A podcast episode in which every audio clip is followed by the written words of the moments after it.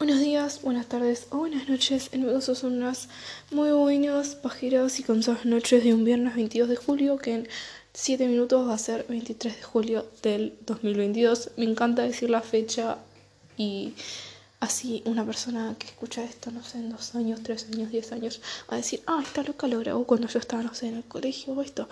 Y mientras yo estaba haciendo esto, ella estaba haciendo esto. Qué loco, ¿no? Cómo funciona el tiempo. Algunos dicen que el tiempo no existe, y yo lo creo. Pero las teorías que tengo, medias locas y capaz no comprobadas del tiempo, son charla para otro podcast.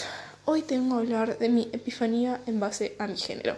Por cierto, yo sinceramente no me considero mujer, porque no me gusta la idea de etiquetarme, porque siento que etiquetarme o, o llamarme mujer o hacerme pertenecer en una etiqueta es como categorizarme en un mundo en el que existís a través de la categoría. Y si yo no quiero existir a través de la categoría y no quiero ser mujer y tener hijos y tener un marido y tener que calificar y cumplir con todas las expectativas que implica nombrarme así, y si yo quiero que los demás no esperen nada de mí, que simplemente yo pueda ser un ser humano libre y soberano.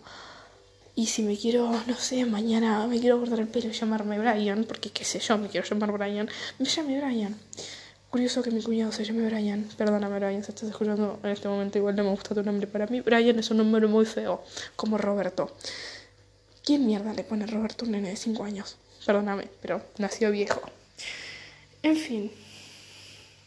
Entre vagos y vagos voy a mi punto. ¿Quién mierda quiere encajar en esta sociedad enferma? O sea, se cae a pedazos todo el mundo, el sistema no funciona, todo aumenta a nadie le gusta y parece es como que en todo el mundo lo mismo, qué sé yo, al menos en Latinoamérica siempre lo mismo. No sé cómo es vivir en el primer mundo, no tengo el placer y creo que nunca lo voy a tener, porque a pesar de quejarme de que estamos en una sociedad enferma y un sistema decadente, el sistema de pertenencia no lo voy a tener en ningún otro lado que en mi queridísima Argentina. a saber si voy a seguir viviendo toda mi vida en Buenos Aires y en este rincón porteño o si me voy a ir a la mierda, Santiago del. ¿Quién dice?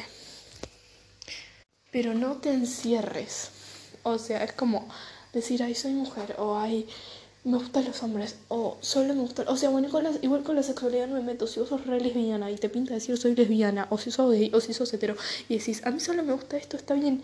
Pero yo critico la necesidad de etiquetarse, y capaz por eso que la única etiqueta que me gusta en mi vida es decir que soy queer, soy una persona libre, abierta, capaz. Pero siempre eso, pero si alguna vez leíste de teoría queer, cosa que no me voy a poner a explicar, pero es tan fácil como decir que no me quiero etiquetar para nada y no pretendo que los demás me etiqueten y me molestan las etiquetas. Pero el solo hecho de llamarme queer es etiquetarme, entonces la teoría queer se contradice a sí misma y es por eso que es tan rica, excitante y me encanta tanto. Así que nada, no quieras entrar en un molde. ¿Te va a hacer feliz decir que sos mujer y que querés hacer esas cosas? Bueno, que te haga feliz. Pero verdaderamente, ¿te parece tan atractivo ese modelo de vida? ¿O te hicieron creer que ese era tan atractivo como modelo de vida? Y si en realidad querés ser una mochilera y, sos una hippie de alma, pero fuiste educada por papás chetos y te consideras milipili mujer y hay minita y chetita, y en realidad ni siquiera te permitiste descubrir tu propia esencia o vagaste en lo que se podría significar ser vos en esta existencia humana, solo porque los demás te dijeron que tenías que ser. Mi punto, mi, mi punto, mi problema con categorizarme, con etiquetarme es, es como creerle a los demás que yo soy eso. ¿Entendés? Es como, vos sos feliz en serio con eso. Te hace feliz decir que sos mujer y que, ay, sí, porque soy emocional y soy histérica y amo ser minita y jaja. Mi viejo, cuando fui adolescente, dijo, sí, que iban a traer la escopeta. O, sola, o sea, eso verdaderamente te hace feliz, te parece bien, te parece correcto. O estás solo tan acostumbrado a eso que te quedas con eso y ya está y no te lo cuestionas. Empieza a cuestionarte todo. Este podcast no es para la gente que quiere quedarse como está, es para la gente que quiere moverse. No sabe por dónde empezar, no sabe por qué le molesta tanto, pero que no le gusta, no se quiere quedar ahí. Ser adolescente es ser eso, es ser eso.